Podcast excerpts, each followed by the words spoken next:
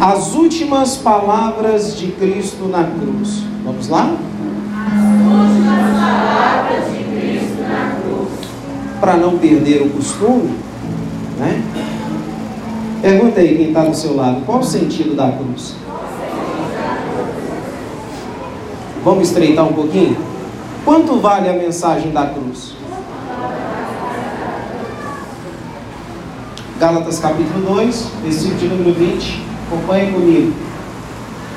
Já estou crucificado com Cristo. Assim já não vivo eu, mas quem vive em mim é Cristo.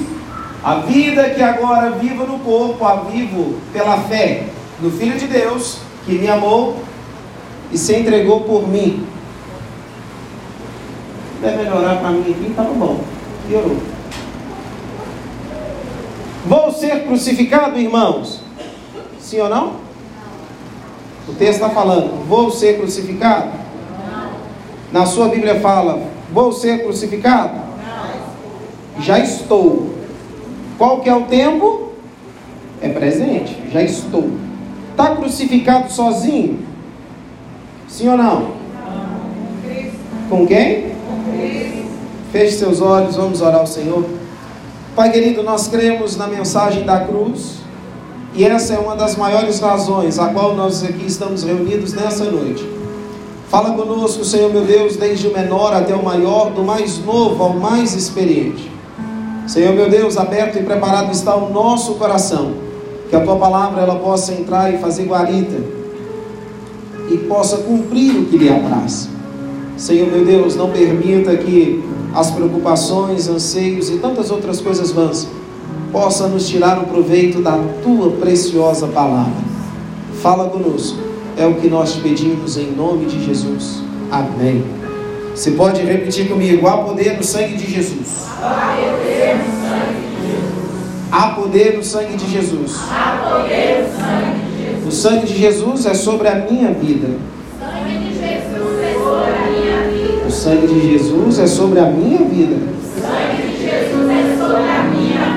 Sangue de Jesus é sobre a minha casa. O sangue de Jesus é sobre a minha casa. O sangue de Jesus é sobre a minha casa. O sangue de Jesus é sobre a minha casa. O sangue de Jesus está sobre os meus. O sangue de Jesus está sobre os seus. O sangue de Jesus está sobre os meus. O sangue de Jesus está sobre os meus. Vem, Jesus. Aleluia.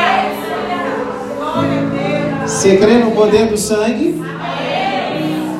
Quando nós falamos sobre as últimas palavras de Jesus na cruz, o que, que tem a ver esse texto de, de Paulo? No final eu te conto, né? Algo que muito nos chama a atenção, irmãos, é que a cruz ela vem perdendo o seu sentido. A cruz era para condenação vergonhosa e vexatória naquela época. Era a pior condenação que tinha. E a cruz ela foi ficando tão glamourosa que hoje em dia certamente você já viu ou conhece alguém, ou talvez até tenha, não tem problema com isso. A cruz ela virou tatuagem, a cruz ela virou acessório, ela virou brinco, ela virou pingente. A cruz virou um símbolo de respaldo quando alguma coisa acontece que não é do seu agrado, você corre. Ou quando teve algum susto, alguma coisa. Quando não é a cruz, costumeiramente falamos o que agora há pouco declaramos: o sangue de Jesus tem poder. Tem misericórdia. Mas a mensagem da cruz, ela vai muito além disso. A crucificação de Jesus, irmãos, ela é narrada nos quatro evangelhos e todos os quatro narram as últimas palavras de Jesus, a qual são palavras que devem permear os nossos corações e trazer à nossa memória o porquê que Jesus foi à cruz. Ele sendo Deus, ele não usurpou ser igual a Deus, mas ele toma uma forma humana para vir morrer morte de cruz. Isso é, sabendo que ia padecer. Como lemos hoje pela manhã, ele era um homem desprezado, homem experimentado em dores, homem a qual os homens fugiam dele o olhar, Não havia nele beleza alguma. Só que algumas coisas nós precisamos lembrar, e a primeira delas, Lucas capítulo de número 23, versículo de número 34. Vamos lá, toda a igreja, um, dois, três e. Le, le, vão só aqui na tela, viu? Aí começa do Jesus. Um, dois, três e. Jesus disse: Para pecadores, pois não sabem o que estão fazendo. Então eles dividiram as roupas dele, tirando sorte. Jesus ele já havia passado pela via dolorosa, ele já havia chegado no Calvário, ele já tinha sofrido açoites, açoites que na ponta daqueles eram pedaços de, de, de, de, de bode, que quando pega no couro humano, na hora que volta, tira tudo. Tira o couro. Ele apanha, apanha, apanha, resiste. E quando ele chega no Calvário, irmãos, venhamos e convenhamos. Agora há pouco no grupo das irmãs, em Manchila e eu compartilhamos que muito apanhamos da nossa mãe. E eu nunca vi alguém que apanha e fica feliz porque apanhou.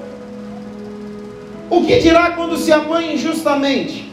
Que é uma prova disso? Pergunta quem está tá, quem tá do seu lado assim: você já apanhou injustamente? Você não esquece.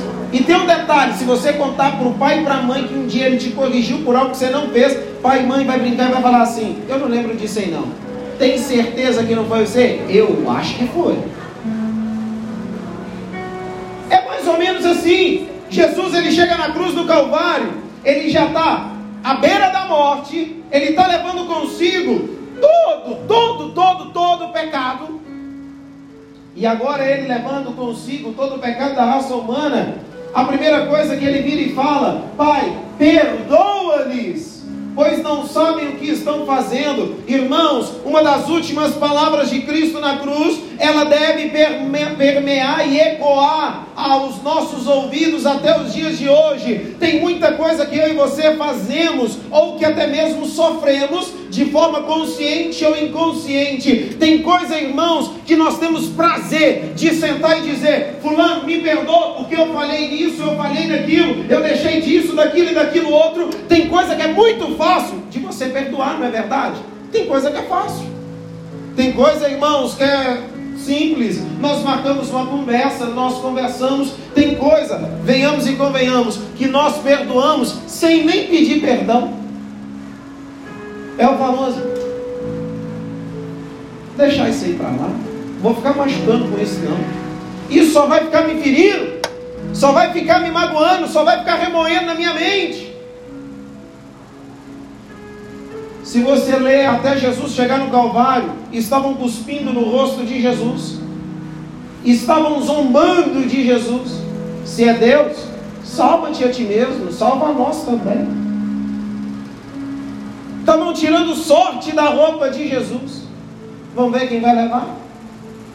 Aí, irmãos, tem tanta coisa no nosso coração que nós precisamos liberar perdão e receber perdão, mas tem momento que é difícil dizer e chegar para quem tanto precisamos e dizer: me perdoa, ah, pastor, como eu queria que o meu pai chegasse até mim e me falasse: me perdoa pelos maus tratos, me perdoa por aquilo que eu fiz, me perdoa pelo distanciamento, me perdoa pelo abuso que eu sei que você sofreu, me perdoa pelo trauma que eu te causei, me perdoa pela cicatriz que ficou aberta. Quantos casamentos não estariam melhores se o cônjuge virasse para o outro e falasse: me perdoa, eu falei o que eu não deveria falar, mas nós temos um tal de querer perdoar em silêncio e às vezes ser perdoado em silêncio silêncio também. Porém, nessa noite, uma das últimas palavras de Jesus na cruz, a primeira delas foi: perdoa-lhes, porque eles não sabem o que faz. Sabe qual que o Jesus estava liberando sobre toda a raça humana e não somente sobre aqueles que o estavam crucificando? Afinal de contas, o que matou Jesus, o que crucificou Jesus,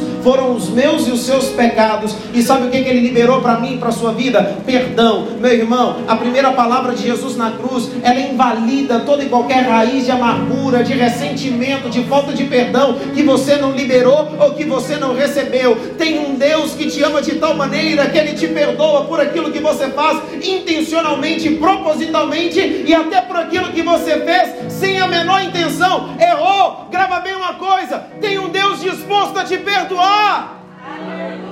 Lembra da cota de perdão? 70 vezes 7, e se for colocar como cota, é uma cota de perdão diário. Meu irmão, não tem nada melhor do que mesmo que se você tenha razão, direito ou não, Jesus ele não bate no peito e diz: Eu sou Deus, eu vos amaldiçoo, eu coloco consequências sobre vocês. Não! Ele diz: perdoa-lhes, meu irmão. Nessa noite aí você, nós temos o privilégio de rogar o perdão de Deus em favor da nossa casa, em favor dos nossos. Talvez você é do crente que pede perdão ao Senhor, mas tem alguém na sua casa orgulhoso que não gosta de pedir perdão. Talvez tenha alguém no seu convívio que não gosta de, ó, eu não perdoo, ou de contrapartida, diz assim: eu perdoo, mas não esqueço. Deus não estava falando para memorizar qual era a falha daquele povo, mas Ele estava dizendo: perdoa-lhes, porque eles não sabem o que faz. Meu irmão, durante a semana, durante esse ano, que nós estamos apenas no terceiro mês, eu e você falhamos incontáveis vezes, e em todas essas vezes, a mão do Senhor continua estendida, dizendo: Meu filho, eu estou disposto a caminhar contigo. Eu te perdoei na cruz do Calvário, eu te perdoo de novo. Eu sei que você tentou e não teve força para conseguir sozinho. Eu sei que não era aquilo que você queria falar, mas foi a palavra que foi dita eu sei que era aquilo que você não queria ouvir, mas foi a palavra que entrou no seu coração e que não quer sair de jeito nenhum. Ele está rogando ao Pai: perdoa-lhes. Não tem perdão melhor e maior do que o perdão de Deus. E se porventura tem alguém que já desceu à sepultura e que não liberou perdão para você, ou que você não teve tempo de perdoar, existe um supremo, um sumo sacerdote que ele vem com esse perdão e ele tira, anula todo sentimento de culpa e de remorso. Ai, irmãos, olha que coisa extraordinária. O perdão que vem de Deus é tudo aquilo que eu e você nós precisamos. Jesus ele se permite ser crucificado pelo perdão da humanidade. Quer ver um negócio? Pergunta quem está tá, quem tá do seu lado. Você perdoa com facilidade? Quantas pessoas você perdoa esse ano, hein? Quer estreitar mais um pouquinho? Fala. Quantas vezes você pediu perdão esse ano? Aí, por favor, não é uma pergunta. Agora leve uma resposta até essa pessoa. Lembra que você não é perfeito, não. Lembra que você é um pouquinho complicadinho. Lembra que você erra também. Pedir perdão, irmãos, é passar por cima de orgulho, de ego, de vaidade, de uma série de fatores humanos. Filipenses 2, ele se humilhou e esvaziou-se de si mesmo. Ele poderia, quantas vezes Jesus em seu ministério terreno ele diz: Perdoados estão os teus pecados, mas naquela hora ali, era o homem Jesus sendo crucificado. Ele roga ao Pai: Pai, eu estou aqui nessa cruz, é pelo pecado deles, perdoa-lhes. É pelo pecado do meu irmão que você vai cometer no dia de amanhã. Ele está na cruz do Calvário liberando perdão. E aí? Vai valorizar o perdão que recebeu? Jesus se deixou crucific ser crucificado pelos pecados do mundo. Sobre ele não estava apenas alguns pecados, sobre ele não estava só pecados imorais, sobre ele não estava só o pecado dos assassinatos, sobre ele estava todo o pecado. Quer dizer que o meu e o seu estava lá também. Sabe qual é a segunda palavra de Jesus na cruz? Lucas capítulo de número 23, versículo 43. E antes de lermos na tela, a primeira palavra libera o que sobre nós? Perdão.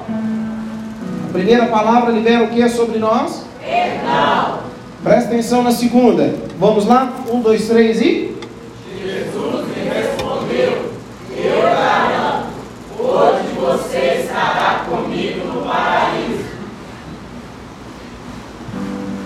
Já foi num lugar bonito? Quando você vai num lugar muito bonito, geralmente as pessoas falam assim: paraíso. Que lugar extraordinário. Jesus ele estava falando isso, você lembra para quem? Para um ladrão que estava na cruz. Podia falar, meu filho, ó, pesando você aqui na balança, sua vida foi mais negativa do que positiva. Sabe o que Jesus nos ensina com isso, irmãos? Tem momentos que nós pensamos que os céus estão fechados sobre nós o tempo todo. Que mesmo, pastor, eu já pedi perdão, eu já orei, eu já fiz proposta, eu já fiz jejum, eu já procurei conversar com fulano, eu já fui no psicólogo, eu já fui até no médico. Parece que as coisas da minha vida travam de uma forma que nada dá certo. Na hora que eu penso assim, vai andar, vai dar certo, está tudo errado, eu tenho que voltar e recomeçar. Na hora que eu penso que vai ter paz, do nada surge uma guerra. Na hora que eu penso que vou ter noites tranquilas de sono, eu não consigo nem dormir. Quando vai dormir, olha no relógio, já se foi três da manhã, já se foi quatro da manhã. Deita para um lado, deita para o outro, o sono não vem. Às vezes vem um problema tão pesado e algo tão delicado que não consegue nem ficar na cama, aí vai para a sala, vai para outro canto da casa. Às vezes a coisa está tão, parece que está tão amarrada para nós, que nós colocamos, nós esquecemos até aquilo que fizemos de bom. Nós só colocamos as nossas falhas. A culpa é minha porque eu falei nisso, eu falei naquilo, eu falei naquilo outro. A culpa é minha porque eu disse aquilo que eu não precisava ter dito. A culpa é minha porque eu perdi a bendita da oportunidade. A primeira palavra é perdão, a segunda palavra que Jesus libera sobre nós é céus abertos. Sobre a minha e a sua vida, meu irmão, não tem céu de bronze. Sobre a minha e a sua vida tem um céu aberto, aberto sobre nós de tal forma que Jesus, ele diz para nós na oração modelo: quando fores orar, que seja feita aqui na terra como é aonde? Aí, irmãos, deixa eu te falar um negócio: no céu não entra pecado, no céu não entra aborrecimento, no céu não entra trauma, no céu não entra ressentimento, no céu não entra tristeza, no céu não entra choro. Se não entra no céu, meu irmão, não vai entrar na sua vida, sobre a sua vida tem céus abertos. Quer dizer que tudo isso aqui na terra é passageiro. Grava bem uma coisa: tem um lugar preparado para nós. Esse lugar é o céu. O céu acima de nós. Ele é lindo, ele é extraordinário. Acima desse céu tem algo ainda mais fantástico: as estrelas, os grandes iluminares. Mas acima dessa galáxia, a morada do Deus Altíssimo, Todo-Poderoso. E sabe para quem que ele preparou? Para quem ele liberou perdão. Esse alguém a qual ele muito bem perdoou é porque Ele muito amou. Ah, meu irmão, eu estou aqui para te fazer lembrar: você é muito perdoado porque você é muito amado. Você é tão amado que Ele preparou o céu. O céu é o meu e o seu lugar. Jesus se permite crucificar pela salvação dos perdidos. Ele permite ser crucificado para nos abrir o caminho e as portas do céu. Não adianta Satanás querer colocar uma pulga atrás da sua orelha. Será que se você morrer hoje você vai para o céu?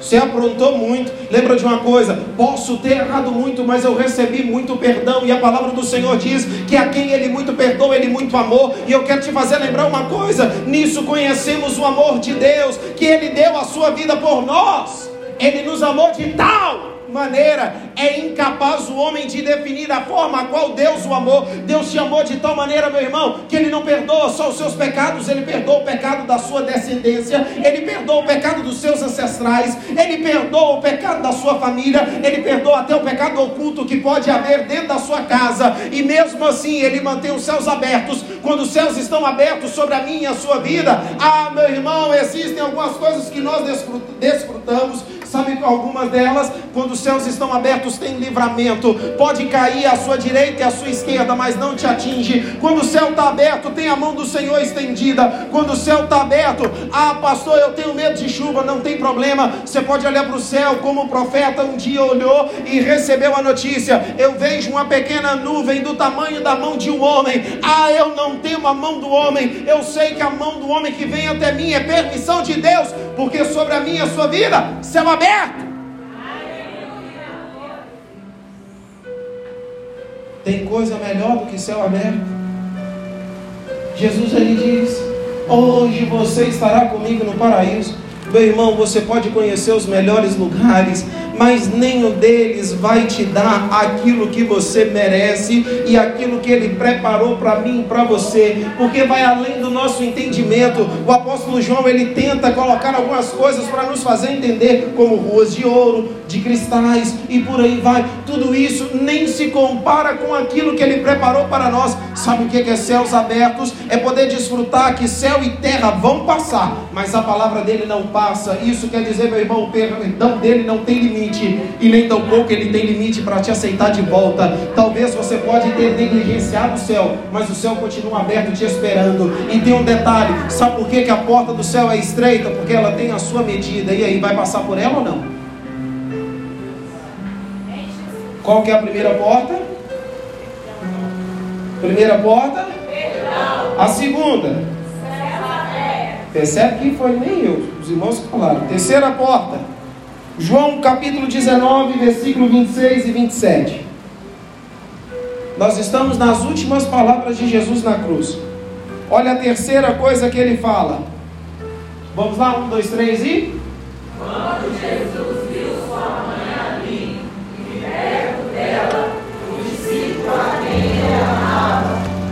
a sua mãe: Aí está o seu filho. E ao discípulo, aí está a sua mãe. Naquela hora diante, o discípulo a recebeu em sua família.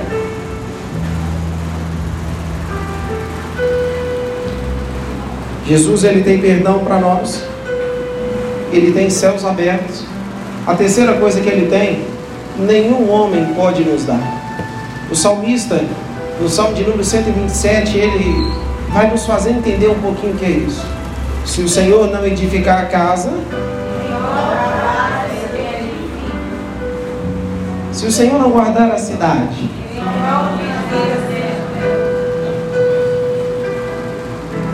injusto, em vão será. Hã? Você lembra? Deitar tarde, acordar cedo e comer o pão de Deus. No Éden, irmãos, a família foi desvalorizada. A serpente causou um estrago e um dano, a ponto que vem a primeira profecia messiânica, que a serpente lhe feriria o calcanhar. Na serpente, Adão e Eva saem cá para nós, com o filme que é amado. Qual é o cristão aqui que nunca pensou, quando chegar no céu, vou ter uma conversa com Eva, eu vou ter uma conversa com Adão? Como se eles fossem nos conhecer e nós reconhecêssemos eles. Eva deu bobeira. Se você fosse Eva, você também daria a mesma bobeira. Na cruz do Calvário, o leão da tribo de Judá, ele esmagou a cabeça da serpente. Na cruz do Calvário, quando Jesus ele olha para o discípulo amado e diz: Eis aí a tua mãe. E olha para Maria e diz: Mulher, eis aí o teu filho. Jesus ele está nos dizendo: Eu tenho perdão, eu tenho céus abertos, eu tenho amor e proteção. Ele está declarando para mim e para você: família é um projeto do meu pai. A família a qual eu amo, eu protejo, ninguém toca. A família a qual eu amo e protejo, eu sustento. A família a qual eu amo e protejo, eu guardo a entrada, eu guardo a saída. A família a qual eu amo e protejo, eu cuido dos de perto, dos de longe, eu acompanho o crescimento, eu enfrento os traumas, eu tiro todo ressentimento, eu abençoo o desenvolvimento. Jesus, por amor e por proteção do mundo, ele se entregou na cruz. Ele recomenda a sua mãe a João e João a sua mãe proclamando o amor de Deus pela família. Entenda bem uma coisa, meu irmão: ninguém aqui escolheu a família a qual fosse morar, sendo filho biológico ou filho do coração. A sua família é projeto de Deus, não é o filho que escolhe o pai, mas o pai, ele tem desejo de ter filho e não foi. E presta bem atenção, a palavra do Senhor nos diz algo lindo demais. Mesmo vós, sendo maus pais, sabem o que? Dá boas dádivas aos filhos, quanto mais o o Pai celestial.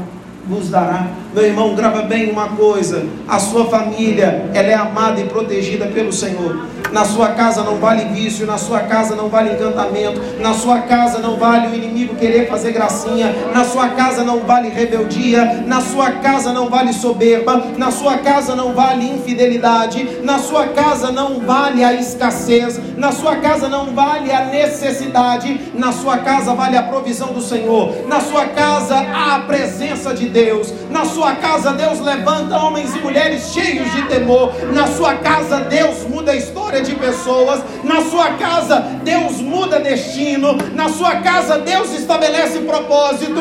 A sua família, Deus escolheu na cruz do Calvário, dizendo: Eu estou pagando um preço por eles. Eu estou pagando um preço por eles. Eu estou perdoando o pecado deles. Eu estou abrindo o céu por eles. Eu estou aqui por amor e proteção a eles. Ei, pai, você não aguentaria a cruz no Calvário, mas certamente todo pai que se preze enfrentaria a cruz pelo filho. Mas o nosso Abba, a qual nós podemos chamar de paizinho, ele diz: Eu estou pagando preço por vocês.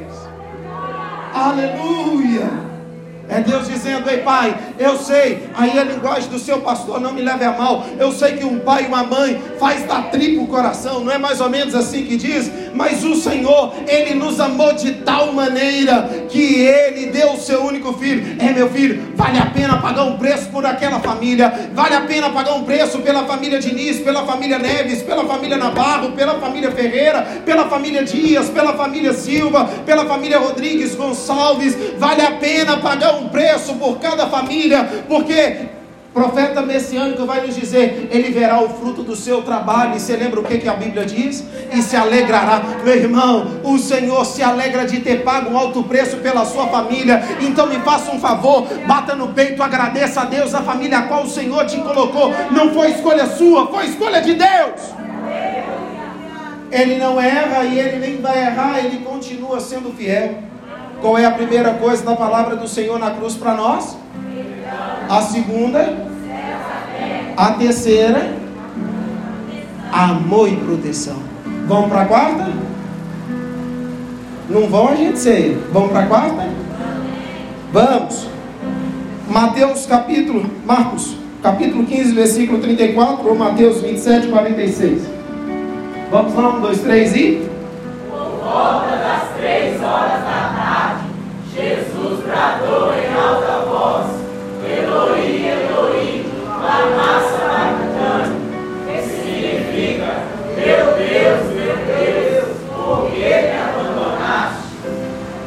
Pergunta para quem está do seu lado: tem coisa pior do que estar sozinho? Não tem nada pior do que estar sozinho? De que adianta você ir para o lugar mais maravilhoso da face da terra se você estiver sozinho? Uma hora sem jogo. De que adianta? Você pode gostar de ficar alguns minutos dentro de casa sozinho, mas daqui a pouco a gente começa assim, soldado daquela barulhada, né? Soldado da bagunça. Está faltando um negócio. Foi o próprio Deus que disse em Gênesis 2,18: Não é bom que o homem viva só. Deus não nos criou para a solidão. A quarta palavra de Jesus na cruz do Calvário, ele diz: Deus meu, Deus meu, por que me desamparaste? Nós sabemos que Jesus é Deus. E ali agora, o homem Jesus, ele faz uma pergunta, não precisa nem você se manifestar, mas qual ser humano que em determinado momento da vida não perguntou, Deus, eu estou sozinho, eu estou sozinho no meio uma multidão, a minha família é grande, eu estou sozinho no meio dos meus, eu tenho tantos amigos, eu estou sozinho. Qual o ser humano que nunca chegou para Deus e falou, Senhor, tudo que eu queria hoje era um abraço. Aí, irmãos, e nós vivenciamos num tempo que muito nos favoreceu, ou coisa boa foi quando, ou com a máscara deu para tentar esconder tanto sorriso, deu para esconder tanta coisa que a gente não queria revelar. Só que Jesus na cruz do Calvário, quando ele brada, Deus meu, Deus meu, por que me abandonaste? Pelo um simples motivo. Pouco tempo atrás, ou melhor, pouco tempo adiante, ele diz algo para os discípulos. Eis que estou convosco todos os dias, até a consumação do céu. Eu vou ao Pai, mas eu rogarei ao Pai que lhes dê o quando Jesus está dizendo, meu Deus, meu Deus, por que me desamparaste? O que distancia o homem de Deus é o pecado. Jesus na cruz do Calvário, ele levou sobre si todo o pecado. Cientemente. Deus o abandonou? Não. E nem quero teologar com você sobre isso. Mas quando ele estava ali, sabe por que, que ele disse essa frase? Ele estava no meu lugar. Ele estava no seu lugar.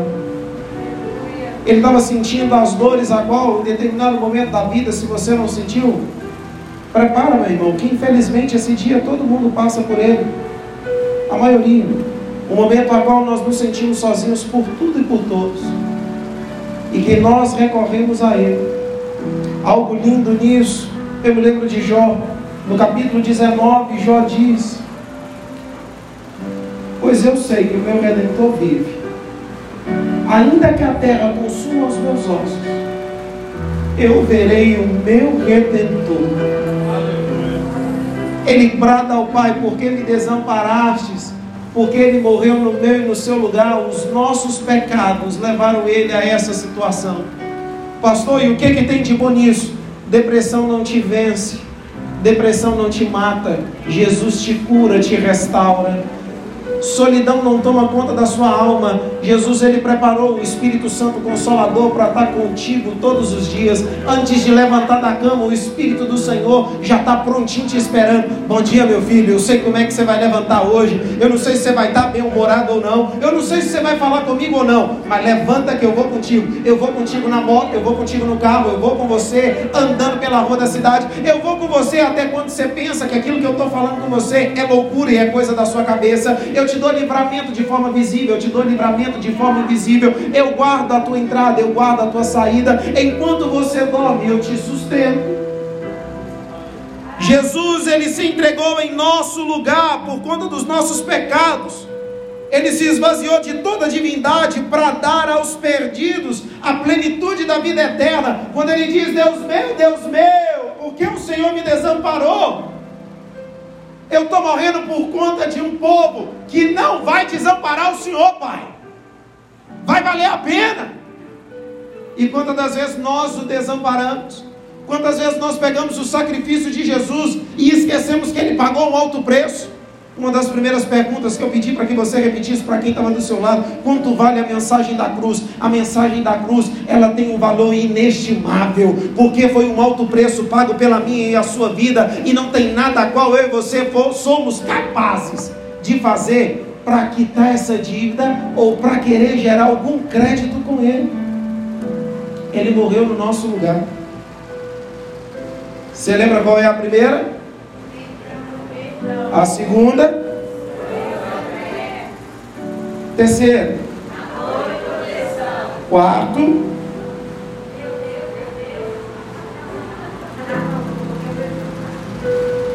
Ele morreu em meu lugar. Quarta coisa. Ele pegou aquilo que era meu. O castigo que era meu, ele levou. Vamos para a quinta. Nós estamos na quinta-feira. João 19, versículo de número 28. Vamos lá? Um, dois, três e.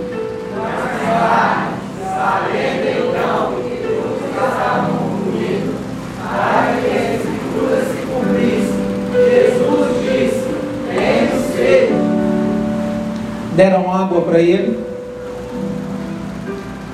Tem momentos que quando, se você ficar muito tempo sem tomar água, vai te dar uma dorzinha aqui assim, ó embaixo da costela. Uma dorzinha incômoda e chata, terrível.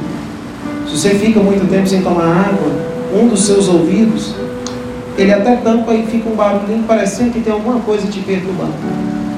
Você fica muito tempo sem tomar água, sua garganta seca. Né? Se você fica muito tempo sem tomar água, você corre o risco de uma pedra nos rins, na vesícula e por aí vai. Jesus, em determinado momento, ele para na beira de um poço. E a Bíblia fala que uma mulher samaritana vai até ele. E ele vira para a mulher e diz: Dá-me água. A mulher responde para Jesus: Como pode, tu sendo judeu, pedir água a mim, sou samaritano? Jesus responde para ela: Disseste bem. Se soubesse quem eu sou, você me pediria água. No final daquela conversa, Jesus ele diz algo extremamente lindo. Mas a hora vem e a hora é agora em que os verdadeiros adoradores adorarão ao Pai em espírito e em verdade. Vamos entender um pouquinho melhor o que é isso? Pergunta quem está quem tá do seu lado assim: está com sede? Você já tomou dessa água? Jesus, ele teve sede para dar água da vida a todo mundo. Jesus, ele teve sede para que ele pudesse nos vivificar através da água que a fonte é, é Ele. Quem bebe dessa água, meu irmão, não tem mais sede de buscar qualquer outra coisa. Quem bebe da água chamada Jesus, não perde tempo com aquilo que não é de Jesus.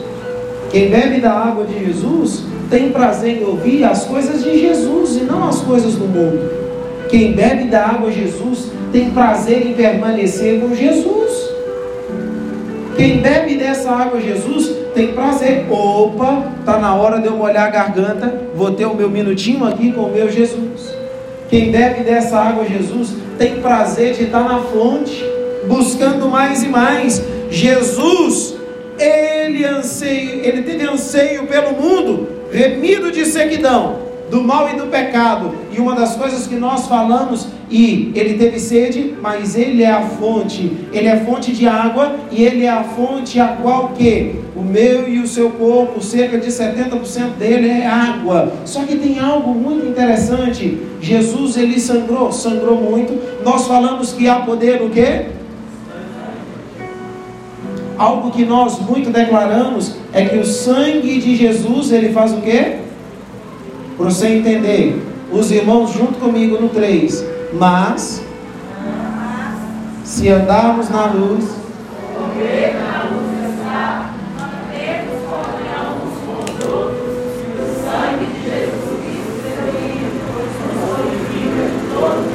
A quinta verdade que Jesus tem para nós, né, em uma das suas últimas palavras na cruz, é que a redenção perfeita vem dele. Não tem nada nesse mundo de atrativo, meu irmão, que pode saciar sua alma. Não tem esse negócio, ah, mas é só uma musiquinha. Não tem como uma fonte jorrar água doce e amarga ao mesmo tempo. Com outras palavras, é Jesus dizendo: Eu tenho a redenção para quem verdadeiramente quer ser salvo. Eu tenho uma oportunidade para quem realmente quer caminhar comigo. Jesus não brinca de ser Jesus, o diabo não brinca de ser diabo. A pergunta que fica é o seguinte: você tem bebido água da fonte ou tem bebido qualquer tipo de água por aí?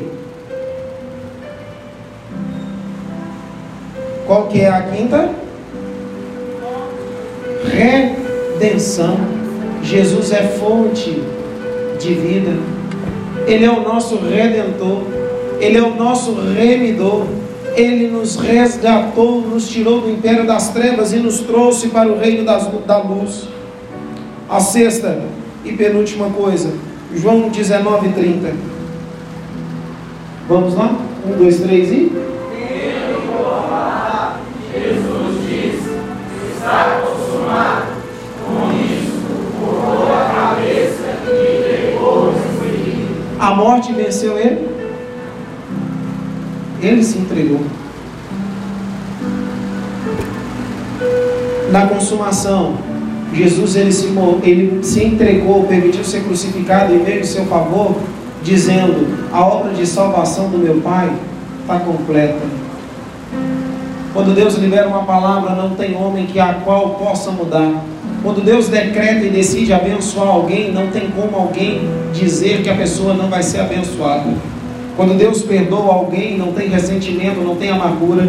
Quando Deus abre os céus para alguém, não tem como uma pessoa dizer aquilo ali está vivendo de céu fechado, Quando o Senhor, Ele prova o seu amor e proteção para com a família, não tem nada nem ninguém, irmãos, que possa invalidar esse cuidado do Senhor. Quando o Senhor, Ele, quando as pessoas reconhecem que Ele se entregou por nós, não tem como eu invalidar o sacrifício de Jesus na cruz. Quando eu entendo que Ele é o meu redentor, eu entendo que quando Ele brada na cruz, está consumado, Ele está dizendo o seguinte: eu estou satisfeito, e a vontade do meu Pai, a obra de redenção, ela está completa, a sua vitória sobre a morte foi estabelecida. Logo depois que Ele diz está consumado, Ele entrega o seu espírito, o véu do templo se rasga de alto a baixo, os soldados, os centuriões que outrora estavam zombando, em Lucas 23, vocês vão ver eles batendo no peito e voltando para a cidade dizendo: verdadeiramente Ele é o Filho de Deus. Meu irmão, o que eu quero te dizer com essa sexta verdade, entenda uma coisa: Jesus disse, está consumado.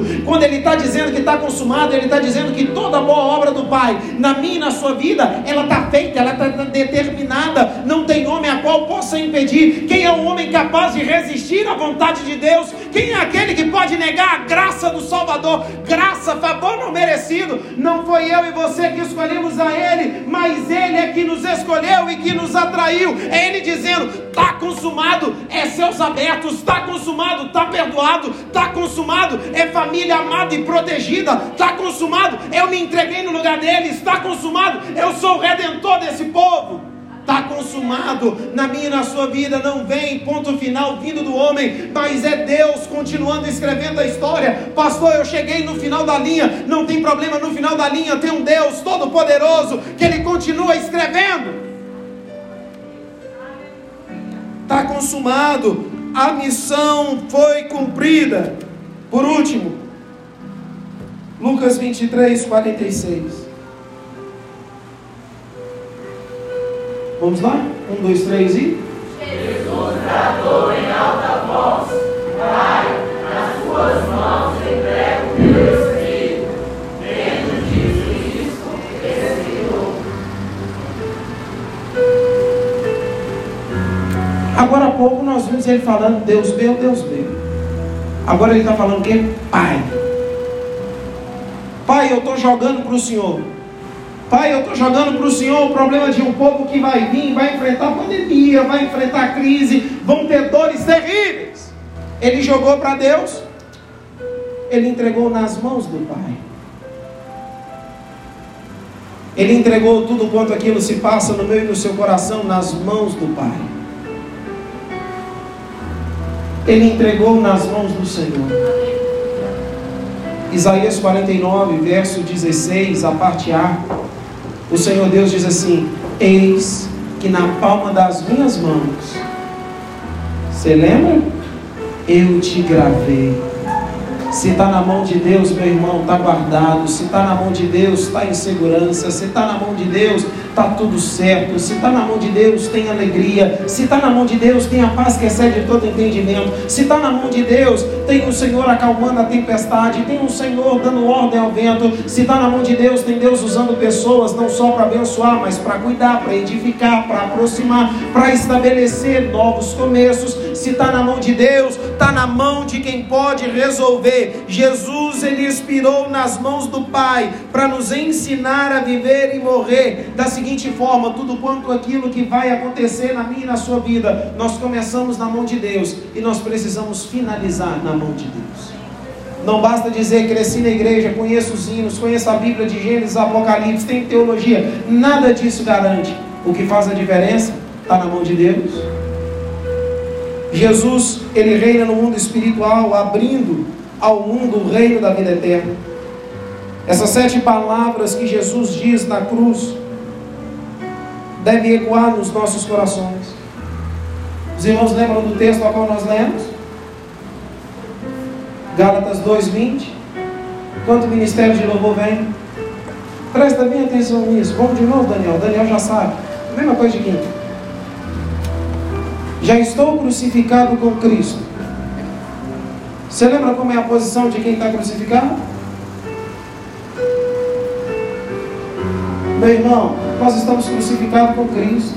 Quem está crucificado consegue levar a mão para onde quer? Sim ou não, igreja? Está crucificado com Cristo.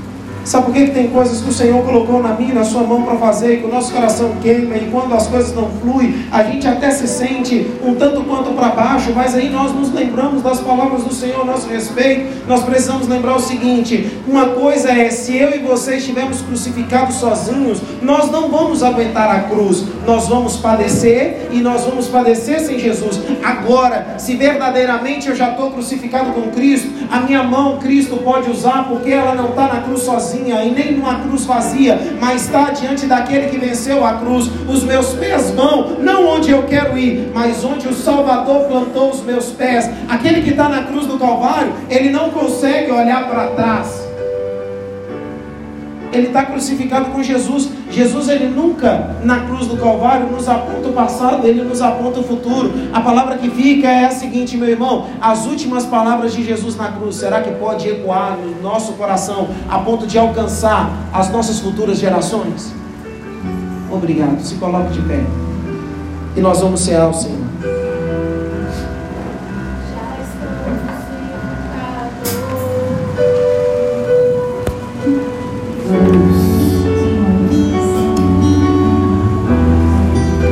Ele tem perdão para nós, Ele tem redenção, Ele tem céus abertos. Ele morreu no nosso lugar. A obra está consumada. E o mais lindo de tudo, Ele entregou nas mãos do Pai. Meu irmão, o Senhor Jesus não te colocou nas mãos de qualquer pessoa. Ele te colocou nas mãos do Pai. Com Cristo, agora vivo, não mais eu. Já estou crucificado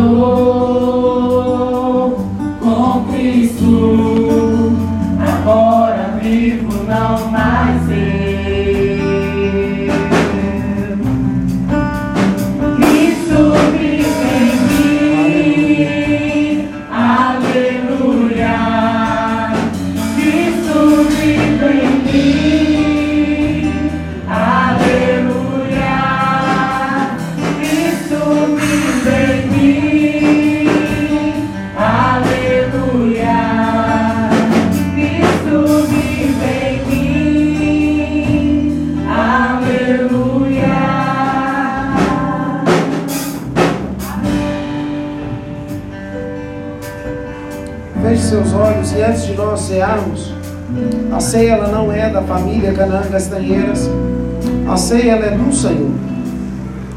Talvez um dia você se batizou, cresceu na igreja e de verdade, para mim pouco importa quanto tempo de crente você tem.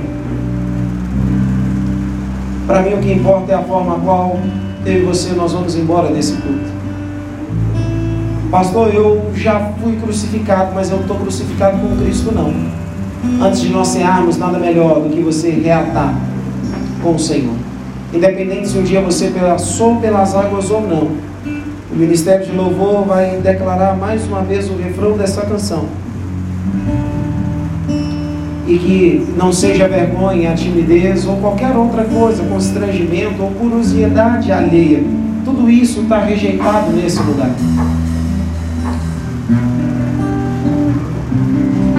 Ministério de Louvor canta, quer desfrutar do privilégio de estar crucificado com o Senhor, vem em direção ao altar e eu quero orar por você e logo após nós vamos cear.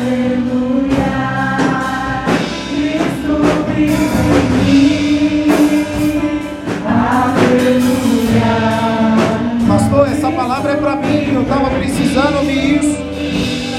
Essa palavra foi dita na cruz do Calvário. Ser crucificado pela família, por amigos, pelos seus pensamentos e principalmente pelo passado. Nós somos chamados a ser crucificados com Cristo. Com Cristo, agora vivo, não mais eu. Se houver alguém, vai para o altar enquanto a igreja canta, nós vamos orar por você. Cristo vive em mim.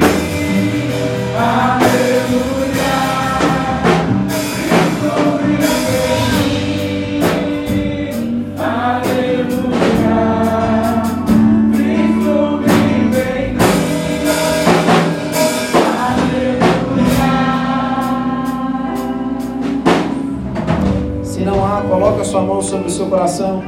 Os obreiros, por favor, pegue os elementos. Senhor meu Deus, nós rendemos-te graças.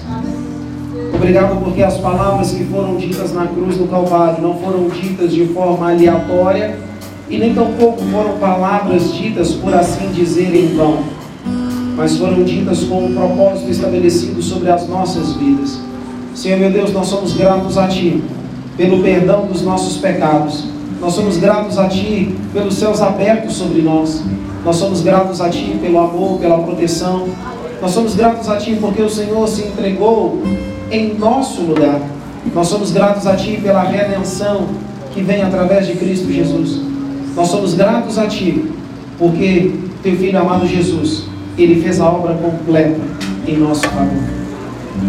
Nós te louvamos e te bendizemos nessa noite porque verdadeiramente nós nos sentimos nas mãos do Senhor. Aleluia. Obrigado, Senhor Jesus, por nos entregar na mão do Pai. Aleluia. O Pai a qual que não rejeita colo aos teus filhos.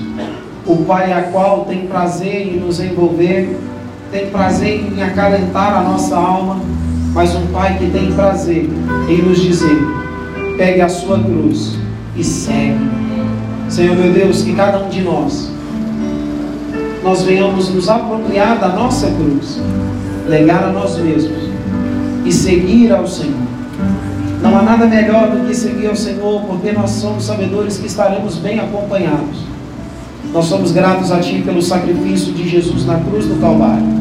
Obrigado por esses elementos nas mãos dos Teus filhos. Nós que agora vamos cear, que o Senhor receba a nossa gratidão.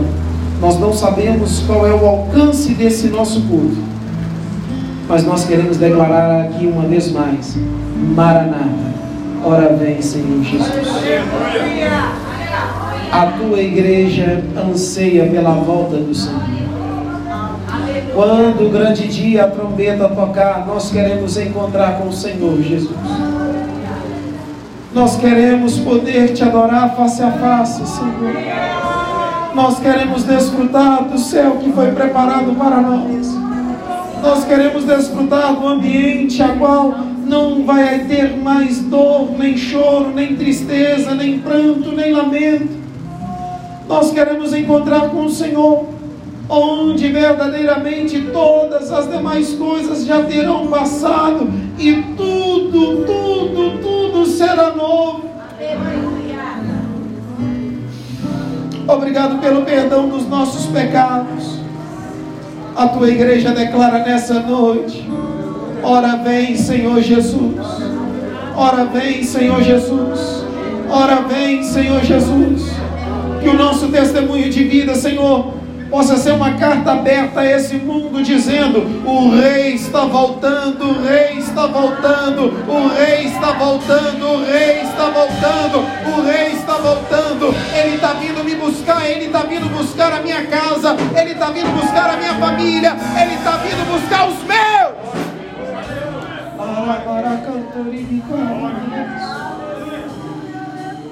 Receba, Deus, a nossa gratidão. É o que nós pedimos em nome de Jesus. Oh, glória a Deus, aleluia. Meu irmão, receba primeiro o pão, depois o cálice. Você tem total liberdade. A ceia ela é do Senhor. Ela é do Senhor. Não perca a sua atenção, não desligue. Adore ao Senhor e desfrute desse momento único. Hoje a ceia é aqui, a próxima poderá ser lá com o Cordeiro. Aleluia. Aleluia. Aleluia. O esplendor de sua glória.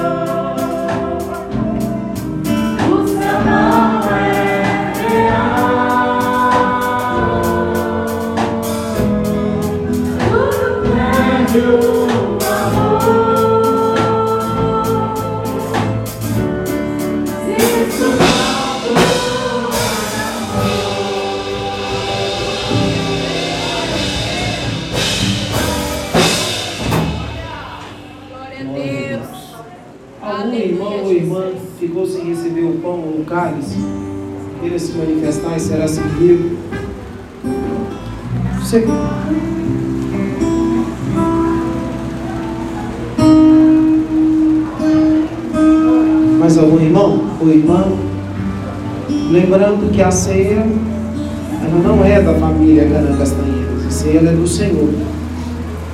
Então, se você passou pelas águas, está em comunhão com o Senhor, você pode cear. A Bíblia não fala qual hino eles cantaram depois de cear,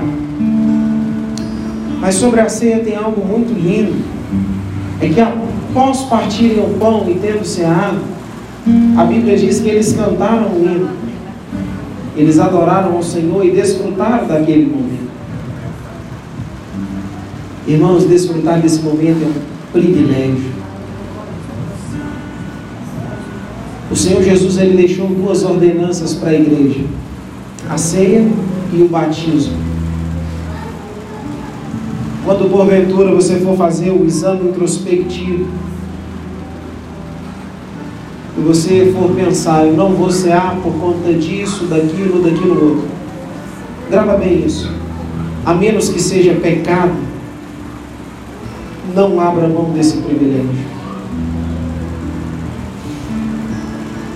Porque eu recebi do Senhor, que também vos entreguei, que o Senhor Jesus, na mesma noite em que ele foi traído, tomou o pão e, tendo dado graças, o partiu e disse: esse é o meu corpo que é dado por vós. Fazer isso em memória de mim. Comamos.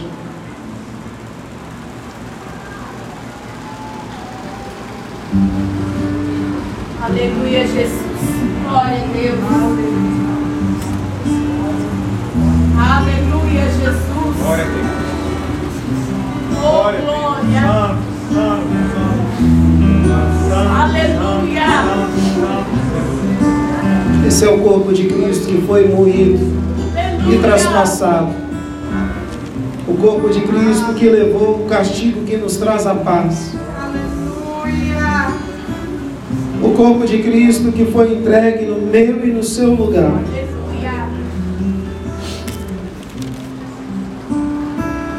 Semelhantemente, depois de cear, ele tomou o cálice, dizendo: Esse cálice é a nova aliança do meu sangue.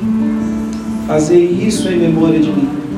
Porque todas as vezes que comerdes este pão e beberdes este cálice, estarás anunciando a morte e a ressurreição. Até que ele venha. Tomamos.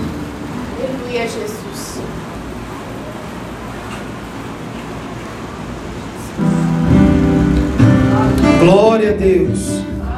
Ó oh, morte, onde está a sua vitória? O meu Jesus ressuscitou. Ó oh, morte, onde está a sua vitória?